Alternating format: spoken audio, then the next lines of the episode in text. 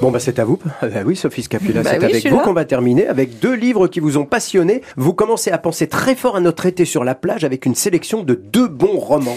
Oui, et à mon avis, Laurent, vous ne serez pas le seul hein, à lire à l'anguille sur votre serviette les romans que j'ai choisis pour vous aujourd'hui. Alors, on va commencer par le retour du maître du suspense, comme le désignent non seulement les lecteurs euh, amateurs de polar noir, mais aussi ses confrères, les autres auteurs, comme un autre maître de la littérature, Stephen King. Ah, bah oui. Qui est le plus maître des deux? Ça, on va pas jouer à maître et demi, hein, mais en tout cas, quand Stephen King fait des compliments à un de ses confrères, ce n'est pas rien. Donc, ce livre, c'est Le Silence, et il est signé Denis Lehane. Denis Lehane, c'est son grand retour, et on passe pas à côté. Denis Lehane, c'est Mystic River. Denis Lehane, c'est Ah, Gone oui. Baby Gone. Denis Lehane, c'est l'exceptionnel Shutter Island. Le seul roman qui nous donne l'impression de basculer dans la folie. Il revient donc avec Le Silence, publié chez Galmester. Alors évidemment, c'est l'Amérique profonde hein, qu'explore Lehane, mais pas n'importe quand. Il situe son roman en 1974. C'est une année très précise, hein, parce que c'est là que commence ce qu'on appelle la déségrégation. C'est au moment où un juge de Boston décide de la première étape de ce processus à l'école. Alors, comment ça se passait? Ben, Les enfants d'une école totalement blanche seront transférés en bus chaque jour vers une école dont les élèves sont majoritairement afro-américains et vice-versa. hein. C'est une sorte d'échange qui se fera toujours en bus, une pratique que l'on surnommera le buzzing. Oh. C'est une période que l'auteur a connue lui-même hein, alors qu'il n'avait que 9 ans dans sa communauté irlandaise de Boston. Et c'est dans ce contexte que Mary Pat, euh, mère de famille à la vie calme et routinière, découvre la disparition de Jules, sa fille de 17 ans. Elle ne rentre pas à la maison et surtout, elle semble s'être volatilisée. Cette même nuit, un jeune noir se fait heurter par un train et meurt. Alors si les deux événements ne sont pas apparemment liés, ils choquent évidemment les habitants de la petite ville de South Boston, surnommée Southie. Mary Pat va se démener pour euh, retrouver sa fille, mais une sorte de loi du silence, hein, d'où le titre d'ailleurs, semble s'être abattue sur sa communauté qu'elle pensait pourtant unie et solidaire.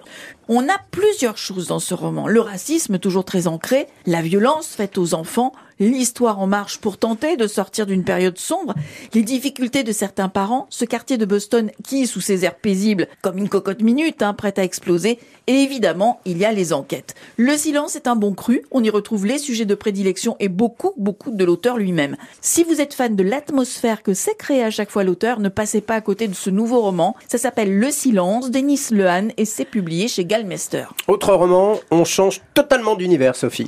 Oui, et on commence surtout par pousser un grand cocorico, Laurent, puisque Les Mangeurs de Nuit de Marie Charelle, aux éditions de l'Observatoire, a reçu il y a quelques jours Ouais, ouais. le prix France, France Bleu, Bleu. page des libraires 2023. Bravo. Et nous en sommes très heureux. Nous sommes, et j'avoue être très heureuse aussi, hein, très attachés aux livres hein, sur France Bleu, aux livres, aux bons romans, aux auteurs qui méritent d'être mis en lumière. Alors, Les Mangeurs de Nuit fait partie de cela. L'histoire nous emmène au Canada, des années 20 à 60, dans le regard d'une fille d'immigrés japonais. Elle s'appelle Anna. Alors, si grâce à son père, Ah, elle fou. connaît bien la culture, les traditions, les contes japonais, elle est parfaitement intégrée dans la vie canadienne. Elle ne comprend pas d'ailleurs pourquoi autour d'elle, et notamment à l'école, on la traite de sale jaune.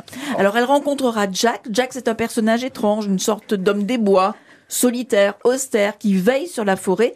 Et ce sont les chemins croisés de ces deux personnages centraux que nous allons suivre avec une petite touche de fantastique. À propos du titre Les Mangeurs de Nuit, petite précision, c'est ainsi que l'on appelle dans la mythologie des Japonais les grosses lucioles un petit peu féeriques. Prix France Bleu, page des libraires, largement mérité.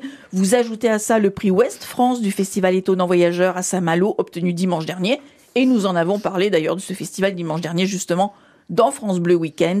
Les Mangeurs de la Nuit de Marie Charelle aux éditions de l'Observatoire. Et ben voilà, on a de quoi lire pendant tout l'été.